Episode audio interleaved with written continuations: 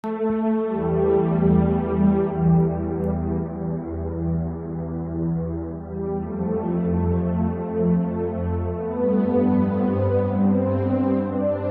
da gloria a Dios?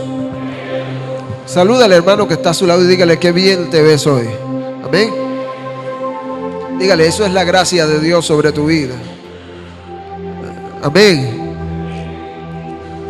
Yo creo que el Señor está en este lugar porque el Espíritu de Dios mora en cada uno de nosotros y Él ha prometido que donde dos o tres en su nombre estén, ahí estará el Señor. Amén. Voy a pedir el favor que abras tu Biblia en esta mañana. Doy gracias a Dios por todos aquellos que nos visitan en esta mañana. El Señor les bendiga grande y poderosamente. Primera carta del apóstol Pablo a los Corintios, capítulo 13. Primera carta de Pablo a los Corintios, capítulo 13.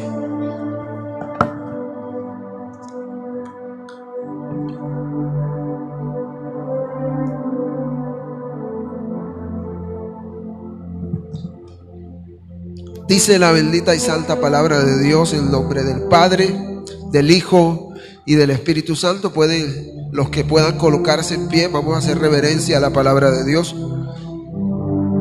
Dice así el Señor en su palabra, tiene por título La preeminencia del amor. Si yo hablase lenguas humanas y angélicas y no tengo amor, Vengo a ser como metal que resuena o como címbalo que retiñe. Y si tuviese profecía y entendiese todos los misterios y toda ciencia, y si tuviese toda la fe, de tal manera que trasladase los montes, y no tengo amor, nada soy. Y si repartiese todos mis bienes para dar de comer a los pobres, y si entregase mi cuerpo para ser quemado y no tengo amor, de nada me sirve. El amor es sufrido. El amor es benigno. El amor no tiene envidia. El amor no es jactancioso. No se envanece.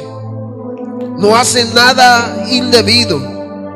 No busca lo suyo no se irrita, no guarda rencor, no se goza de la injusticia, mas se goza de la verdad. Todo lo sufre, todo lo cree, todo lo espera, todo lo soporta. El amor nunca deja de ser, pero las profecías se acabarán cesarán las lenguas, la ciencia acabará, porque en parte conocemos y en parte profetizamos. Pero cuando venga lo perfecto, entonces lo que es en parte se acabará. Cuando yo era niño, hablaba como niño, pensaba como niño y juzgaba como niño. Pero ahora cuando fui hombre, dejé lo que era de niño. Ahora vemos por espejo oscuramente, mas entonces veremos cara a cara. Ahora conozco en parte, pero entonces conoceré como fui conocido. Y ahora permanecen la fe, la esperanza y el amor. Estos tres pero el mayor de ellos es el amor. Puede tomar asiento. En esta enseñanza quiero tratar un tema muy importante para la iglesia de Dios en estos tiempos. ¿Cuál es la clave para permanecer en los caminos de Dios? La clave principal Si usted le preguntara yo en esta mañana a mi hermano, ¿qué es indispensable en la vida de todo cristiano para poder permanecer en el Señor? Quizá alguno me diría la oración, el ayuno, la fe, la búsqueda del Señor, practicar las buenas obras. Y aunque todas estas cosas son importantísimas en la vida del cristiano, todas estas cosas nos ayudan a afianzar nuestra fe en el Señor Jesucristo. Existe algo mayor que no puede faltar en la vida de ningún cristiano y que viene a ser el fundamento principal para permanecer.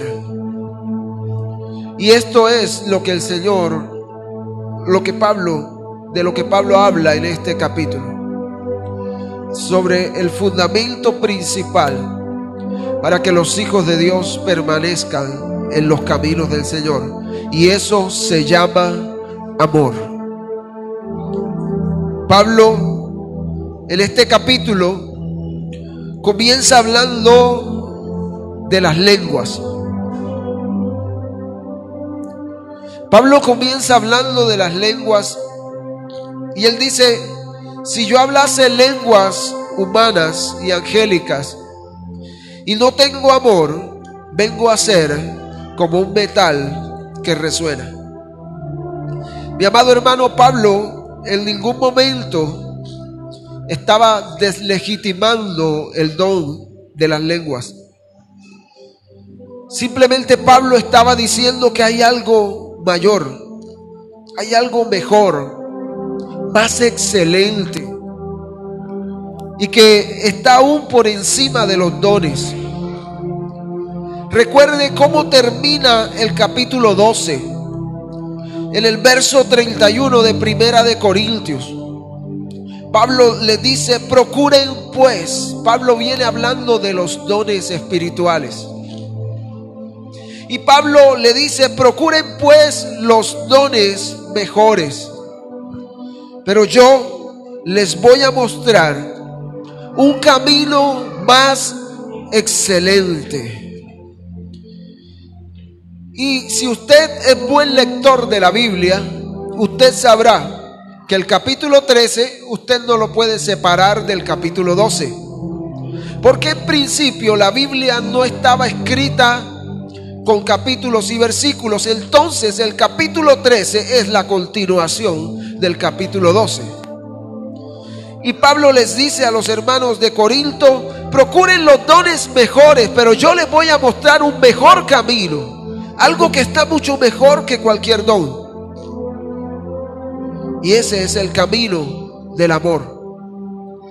El amor es la doctrina fundamental de nuestro Señor Jesucristo su ministerio, su obra, su camino está basado en amor. Vea como dice Pablo, si yo hablase lenguas humanas y angélicas y no tengo amor, vengo a ser como el metal que resuena, como címbalo que retiñe. Y si tuviese profecía y entendiese todos los misterios y tuviese toda ciencia y si tuviera aún toda la fe de tal manera que trasladase los montes, y no tengo amor, nada soy. Los corintos estaban enamorados de los dones espirituales. Particularmente estaban enamorados del don de lenguas. Y Pablo les recuerda que incluso alguien que tiene el don de lenguas y no tiene amor, no es nada. ¿Cuántos dan gloria a Dios? Sin amor, una persona puede hablar en lenguas, pero es tan insignificante como un metal que resuena. O como un címbalo, dice ahí, que retiñe. Vemos que Pablo sigue hablando de los dones. Pero en este caso toca el tema de la fe. ¿Sabía usted, mi amado hermano, que la fe es un don de Dios. La fe no es algo que nace de nosotros, es un regalo de Dios para nosotros, para que podamos creer en Él, para que podamos ver sus milagros, para que podamos ver sus obras. Entonces Pablo habla acá de la fe y hace memoria de las palabras de Jesús cuando Jesús dijo que si tuviéramos fe podríamos decirle a un monte que se trasladase y el monte se trasladaría. Y Pablo dice, si yo tuviese fe, de tal manera que trasladase los montes, pero si no tengo amor, no soy nada. Y mi amado hermano, qué asombroso sería tener toda la fe posible para trasladar un monte de un lugar a otro. No obstante, aún teniendo toda esa fe y no teniendo amor, no serviría de nada. Pablo dice, cuando dice, y no tengo amor, está usando la palabra griega ágape. Los antiguos griegos tenían cuatro palabras diferentes para describir el amor. Y es importante que entendamos la diferencia entre cada tipo de amor para poder entender el amor de Dios. El primer amor que encontramos es el amor eros, así lo traducían los griegos.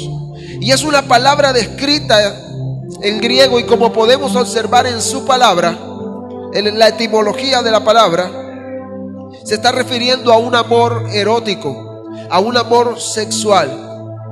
También encontramos una palabra que es storge. Storge fue la segunda palabra para describir el amor.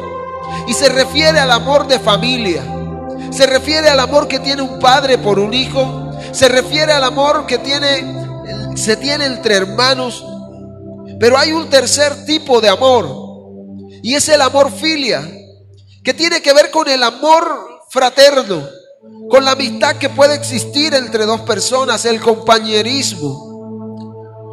Pero hay una cuarta clase de amor, y es ese amor del cual Pablo describe aquí en Primera de Corintios 13, y es el amor ágape. Es un amor que ama sin esperar nada a cambio. Es un amor entregado que se da sin medida es un amor tan grande, tan grande y tan poderoso que puede ser dado a alguien que es desagradable, a alguien que es indeseable.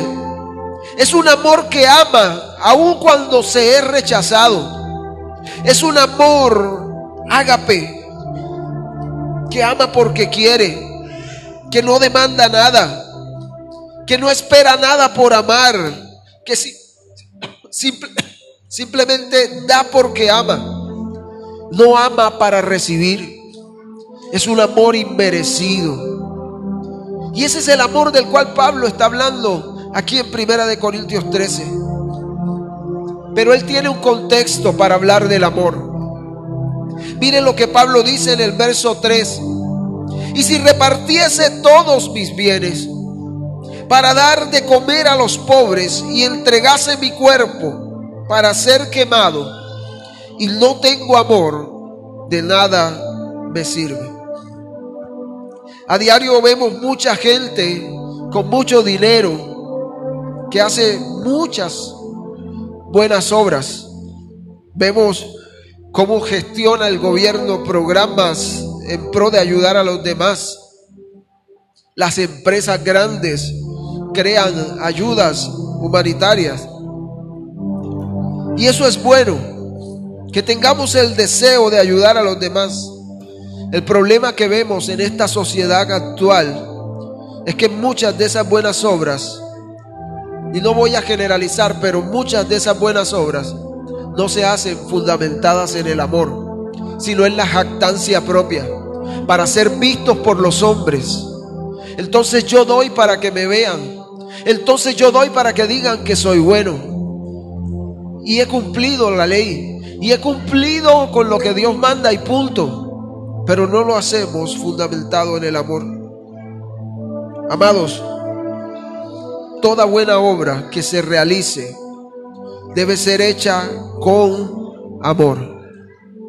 Toda buena obra que se realice debe ser hecha con amor, sin importar lo que la gente diga de nosotros, sin importar lo que piense tu vecino, sino que la gente vea el amor con el cual tú haces lo que haces. Pablo dice, y si repartiese todos mis bienes para dar de comer a los pobres. Y esto me recuerda cuando Jesús le dijo al joven rico allá en Mateo 19, vende todo lo que tienes y dáselo a los pobres.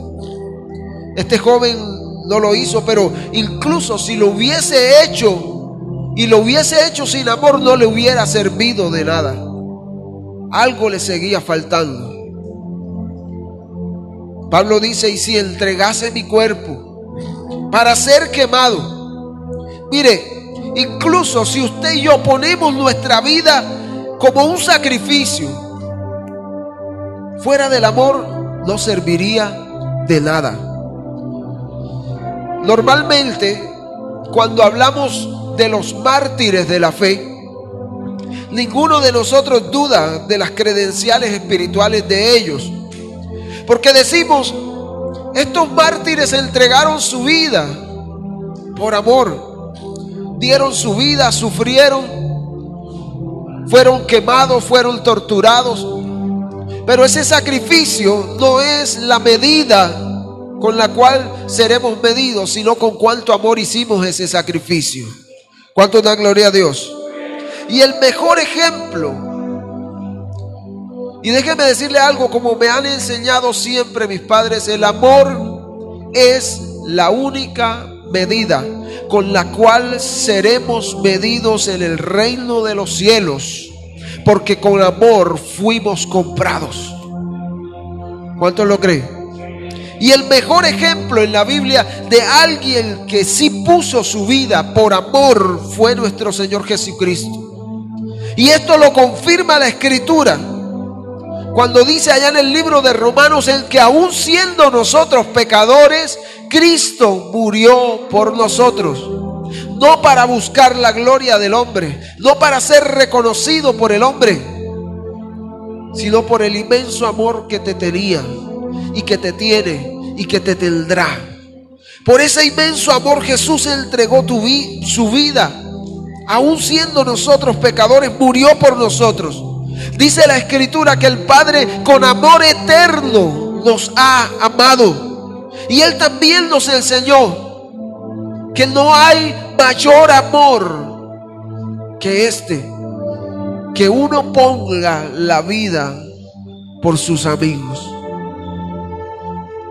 ¿Con cuánto amor estás dispuesto a dar tu vida por el Señor? Si tú has decidido dar tu vida, hazlo por amor. Nunca ofrezcas tu vida para ser visto o para ser alabado. Porque esa será tu recompensa, dijo Jesús. Hazlo por amor a Dios y por amor su pueblo. Mi amado, Pablo continúa hablando del amor y pasa a un plano de describir el amor. ¿Y qué mejor manera en la que lo describe? Primera de Corintios 13, 4. Dice la escritura, el amor es sufrido. El amor no tiene envidia. El amor no es jactancioso. No se envanece no hace nada indebido, no busca lo suyo, no se irrita, no guarda rencor, no se goza de la injusticia, más se goza de la verdad. Estos versículos describen a plenitud lo que es el amor. Y lo que el amor produce. Mire, el amor es acción. Más que un sentimiento, el amor es acción. Muchos dicen amar, pero no lleva consigo el amor a la acción. Y en un sentido positivo el amor es paciente. El amor es paciente con las personas. El amor le concede gracia al hombre. El amor nos da misericordia todos los días con generosidad nueva, dice la escritura. El amor nunca tendrá envidia. El amor nunca se jacta. El amor no es arrogante. El amor no es rudo. El amor no es abusivo. El amor no hace nada indebido. El amor nunca va a querer salirse con las suyas. Dice la escritura, tampoco se irrita no se enoja al recibir ofensas. El que ama no se complace en la caída del otro.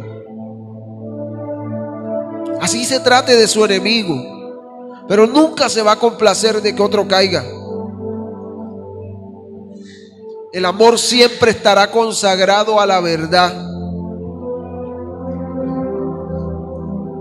El amor en relación con Dios protege. El amor cree. El amor soporta. El amor espera. Y el verso 7 de Primera de Corintios describe por qué el amor es la clave fundamental para permanecer. Porque cuando predicamos hablamos de la permanencia y enseñamos a permanecer en oración. Enseñamos a permanecer en la lectura de la palabra. Enseñamos a permanecer congregándonos. Pero pocas veces enseñamos a permanecer en amor. Y vea lo que dice el verso 7. Y por eso le digo que el amor es la clave. Porque todo lo sufre, todo lo cree, todo lo espera y todo lo soporta. En estos días atrás, el martes, si no estoy mal, mi esposa nos compartía sobre la vida de Elías. Y ella nos decía que es necesario permanecer en posición de adoración, esperando por un milagro que va a suceder. Y eso es bueno. Pero yo hoy quiero que veas el amor como la clave para permanecer, no solamente esperando el milagro de Dios, sino permanecer hasta que Cristo venga por nosotros. Ya que hoy en día muchos aguardan al Señor por lo que el Señor pueda hacer en sus vidas o en sus corazones, pero pocos esperan al Señor como debieran esperarlo para poder estar con Él en el reino de los cielos. Y no está mal que usted espere por un milagro, pero espere también al Señor que vendrá un día para llevarlo a su presencia. ¿Cuánto da gloria a Dios? En el versículo 7 nos habla de los cuatro todos del amor. Todo lo sufre, todo lo cree, todo lo espera y todo lo soporta. El amor es la clave para no alejarnos de Dios. El amor hacia Dios y el amor hacia el prójimo. Es la clave para no salir corriendo de los brazos de Dios, para no abandonarlo el amor es la clave para evitar caer en el desánimo. El desánimo va a venir a tu vida todos los días. Pero si tú amas a Dios, jamás perderás el ánimo y perderás la motivación porque sabrás que nada en este mundo puede saciar el hambre y la sed que hay en tu corazón por Dios. Y tú le amarás con todas tus fuerzas. El amor es la clave porque todo lo sufre. Como hijo de Dios, nosotros debemos reconocer que Cristo sufrió todo por amor a nosotros. Cristo sufrió todo y si verdaderamente yo amo a Dios, tengo que estar dispuesto a sufrir y no dejar de amarlo.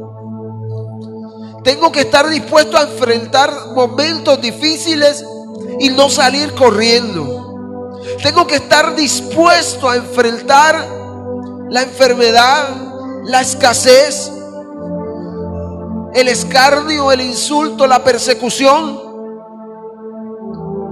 y no huir porque amo a Dios. El amor todo lo sufre. Tengo que estar dispuesto a no abandonar al Señor porque le amo. Pase lo que pase, nos toque atravesar por pruebas, por lucha o por sufrimiento, debemos estar dispuestos a permanecer porque amamos a Dios. Pero lastimosamente muchos creyentes se apartan del camino de Dios por las situaciones que están atravesando. Mi amado, yo le hago una invitación en esta mañana. Compare su sufrimiento con el sufrimiento de Cristo y usted se dará cuenta que usted no está sufriendo. Porque yo creo que ninguno de nosotros podría soportar lo que Cristo sufrió. Y sin embargo Jesús nunca abandonó la misión con la cual él había venido aquí a la tierra. En su humanidad tuvo temor. Cuando le dijo al Padre, Padre, si es posible, pasa de mí esta copa. Pero Jesús sabía que hacer la voluntad del Padre era mucho mejor. Por eso le dijo, no se haga lo que yo quiero, sino tu voluntad. Por ese amor que Jesús tenía. Tenemos que comprender algo muy importante. El Señor Jesús no nos prometió una vida sin aflicciones. Mi amado, Ayer hablábamos en el ayuno sobre esto. Y decíamos que no es fácil ver el sufrimiento como un privilegio, pero así debemos mirarlo. No es fácil, mi amado hermano, que se nos muera un ser querido. No es fácil y nadie lo quiere. No es fácil que atravesemos momentos de dificultad, de escasez. Nadie quiere eso. No es fácil sufrir por causa del Evangelio. A causa de tu fe vas a ser burlado, a causa de tu fe vas a ser perseguido. A causa de tu fe vas a perder muchas amistades que entre comillas tenías. No es fácil sufrir por causa de Cristo, aún la muerte. Pero debemos comprender que Jesús nos dijo allá en Juan 16:33, que en el mundo en el que estamos vamos a tener aflicciones. Pero tenemos algo poderoso que Él nos dejó y es la fe. Él dijo, confíen, porque yo he vencido al mundo. Jesús está con nosotros. No nos dejó solos nos dejó su Espíritu Santo. Me encanta cómo lo describe la nueva traducción viviente. La nueva traducción viviente dice que el amor nunca se da por vencido. Nunca se da por vencido. Y es triste ver cómo muchos cristianos tiran la toalla ante el problema más pequeño. Es triste ver cómo muchos cristianos retroceden. Da pena decirlo, pero hasta ante un dolor de cabeza, ante una fiebre. Muchos se van atrás. Hoy en día nos damos por vencidos ante las circunstancias, ante el sufrimiento. Pero como dijo Pablo un día allá en Filipenses capítulo 1, a nosotros no solo se nos concedió el privilegio de creer, sino también de sufrir. Van a venir tiempos difíciles, pero si en realidad amamos a Dios, estaremos dispuestos a perseverar, aun cuando nos toque sufrir, aun cuando nos toque enfrentar momentos de adversidad lo que nos va a sostener en pie es el amor que tengamos hacia nuestro Dios. Porque el amor todo lo sufre.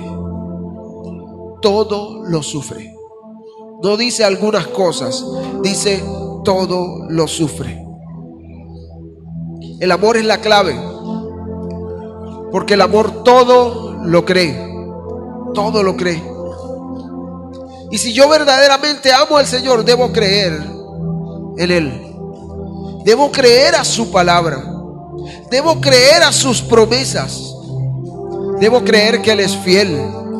Debo creer que Él va a cumplir en mi vida lo que Él me ha prometido. Primera de Corintios 1:20 dice que todas las promesas de Dios son en Él sí y en Él amén, por medio de nosotros y para la gloria de Dios. Mi hermano, aunque las circunstancias que estés atravesando parezcan complicadas, aunque todo parezca no tener solución, debemos creer que Dios va a cumplir sus promesas. No podemos retroceder por la incredulidad. Hay gente que, mire, es que el ser humano hoy en día todo lo quiere para allá. Oramos y queremos que el Señor responda. Ayer en el ayuno hablábamos de Elías, ¿cierto? La Biblia dice, Elías oró, ¿cierto? Y, y no llovió. Se detuvo la lluvia. Volvió a orar Elías y volvió a llover. Pero si usted lee bien la historia de Elías, usted se encuentra que Elías no oró una sola vez para que volviera a llover. ¿Cuántas veces oró Elías para que lloviera? Siete veces. Esto me da a entender a mí que Elías no se cansó hasta no ver la respuesta de Dios. Jeremías 32, 27 dice, He aquí yo soy Jehová, Dios de toda carne. ¿Habrá algo imposible para mí? Otra versión dice, ¿habrá algo difícil para mí? Mi amado, el Dios en que nosotros creemos es un Dios poderoso. Es un Dios que puede hacer lo imposible. Y un creyente que ama a Dios nunca va a dudar del poder de Dios.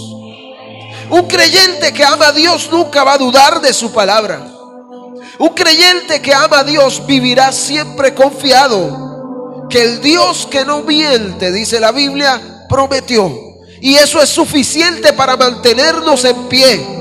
Eso es suficiente para no abandonar. Eso es suficiente, mi amado hermano, para seguir. Para seguir creyendo en sus promesas. Sus promesas son eternas. Porque el cielo y la tierra pasarán, pero sus palabras no dejarán de cumplirse. Sigue creyendo al Señor. Cuando Él venga por su iglesia, Él espera encontrar una iglesia llena de fe. Cuando Cristo venga por nosotros, espera encontrar a su amada creyendo que Él puede levantarle a las nubes para encontrarse con Él.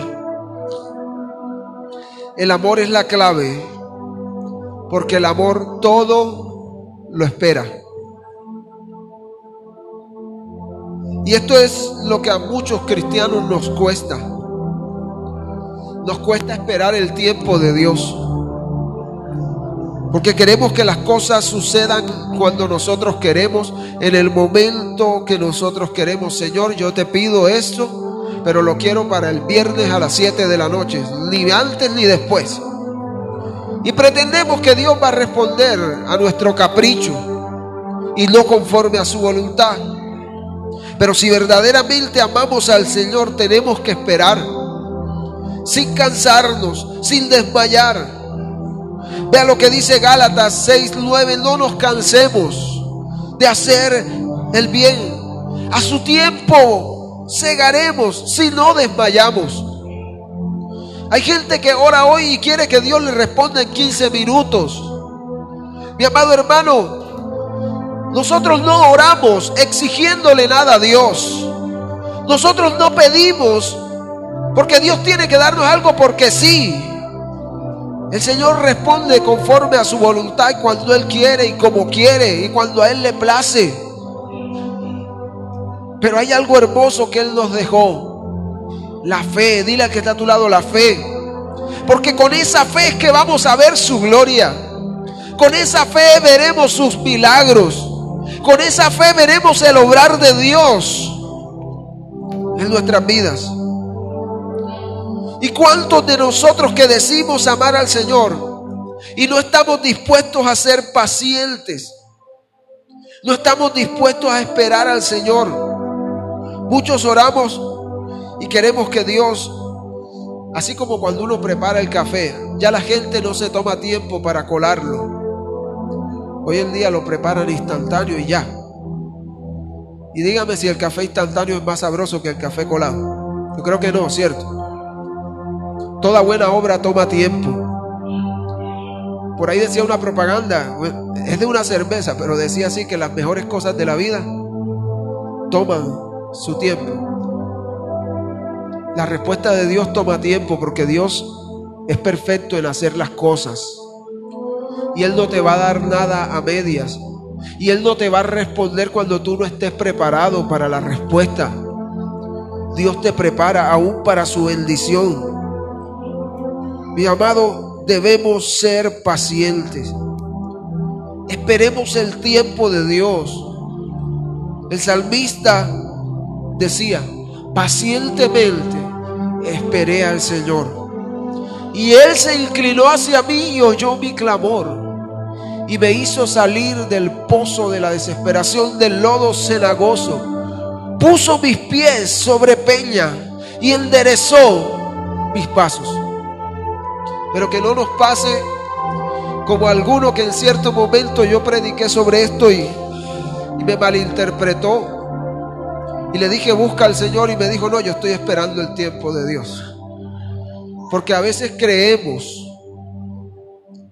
que el tiempo de Dios para buscarlo hay que esperarlo. Ese sí no tiene espera. El tiempo para buscar a Dios es hoy. ¿Cuántos lo creen? Es que yo estoy esperando que si es la voluntad de Dios se, se me arregle la vida. No, el Señor no quiere que nadie se pierda. Él es paciente para con todos, dice la Biblia, no queriendo que nadie se pierda, sino que todos procedan al arrepentimiento. Hoy es día de salvación. Hoy es día de arrepentimiento. Hoy es día de ver el milagro más grande de Dios en nuestras vidas. La transformación del hombre. El cambio que Dios puede hacer.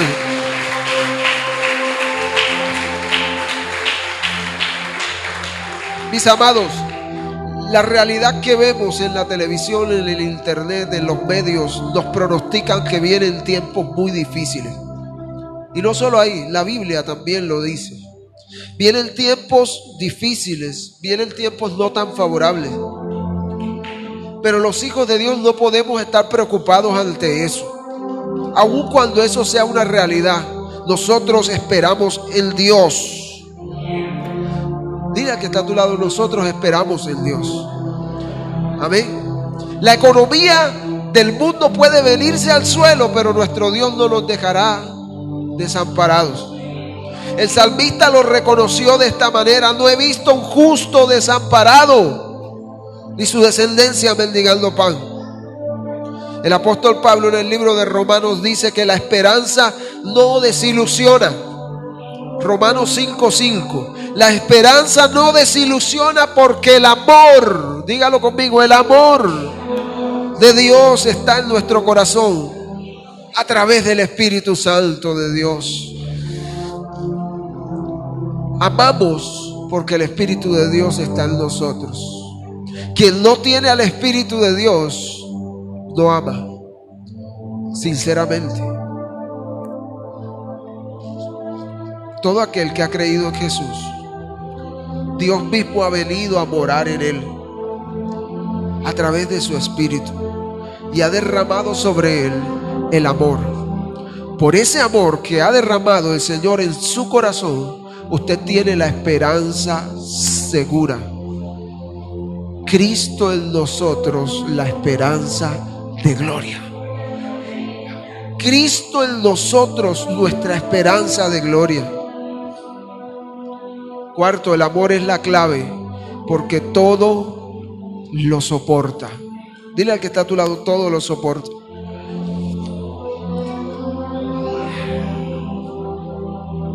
Y esto es lastimosamente lo que a muchos cristianos los hace alejarse de Dios. No aprendemos a soportar. No soportamos la burla. No soportamos la crítica. No soportamos perder lo que amamos por ganar lo que debemos amar. No soportamos el menosprecio, quizá de nuestros amigos, de nuestra familia. Tenemos que recordar esto, mi amado. El Señor soportó todo por amor a nosotros. Hebreos 12, 2. Puestos los ojos en Jesús, el autor y consumador de la fe el cual por el gozo puesto delante de él sufrió la cruz, menospreciando el oprobio, y se sentó a la diestra del trono de Dios. Si queremos permanecer, ¿cuántos quieren permanecer en los caminos de Dios? Si usted quiere permanecer en sus caminos, lo primero que usted tiene que hacer es amar a Dios pero también debe amar su presencia, pero también debe amar su casa, pero también debe amar estar cerca de Él. Pero también usted debe entender, mi amado hermano, que sin Él nada somos. Debemos entender que cuando amamos lo que hacemos, cuando amamos a Dios, aunque nos toque sufrir, le amaremos. Aunque lo perdamos todo, le amaremos. Aunque nos quedemos sin nada en esta tierra, le amaremos. Dice la Biblia, Cristo lo llena todo. Cristo lo llena todo. Aunque nos toque esperar, lo amaremos. Dígalo conmigo, aunque me toque esperar, te amaré, Señor. Aunque parezca imposible salir de una situación, yo te amaré, Señor. Y aun cuando esté pasando por momentos de adversidad, soportaré todo. Porque amamos al Señor. Y lo haremos hasta que Él venga por nosotros. Sea que muramos o sea que vivamos, somos del Señor por su amor. Grábese ese versículo. Primera de Corintios 13, 7. El amor todo lo sufre, todo lo espera, todo lo cree, todo lo soporta. Pablo comienza a concluir este capítulo 13 con las siguientes palabras. Primera de Corintios 13:8, el amor nunca deja de ser. La profecía se acabará. Las lenguas cesarán. El conocimiento se acabará. Pero el amor nunca, nunca deja de ser. De ser. Y aquí Pablo nos habla de la permanencia no de la preeminencia, de la permanencia del amor. ¿Y de qué manera lo hace confrontándonos nuevamente con los dones? Todo eso un día cesará, pero el amor de Dios es eterno. El amor de Dios permanecerá. ¿Sabe por qué? Porque toda esta enseñanza solamente te he hablado de Él. Porque Dios es amor.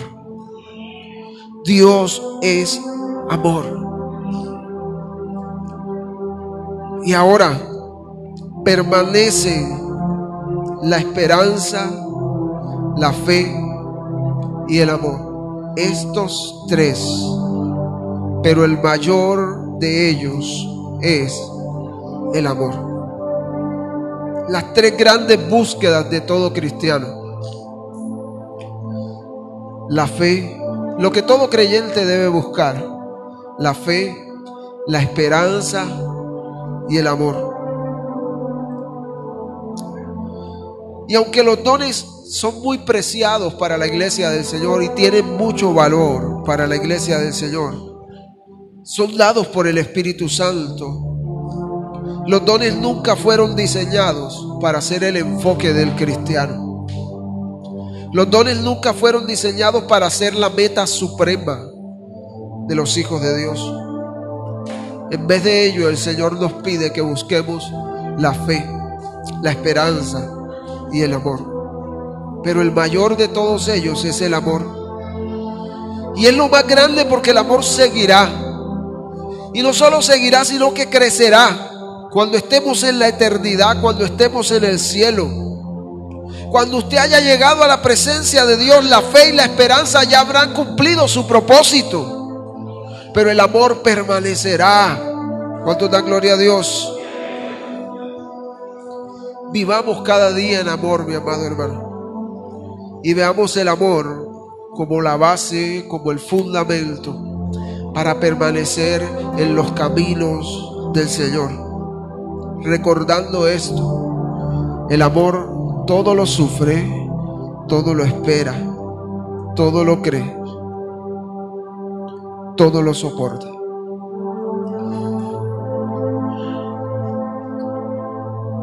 Quiero, quisiera saber algo. ¿Quién es el que más años tiene aquí caminando con el Señor?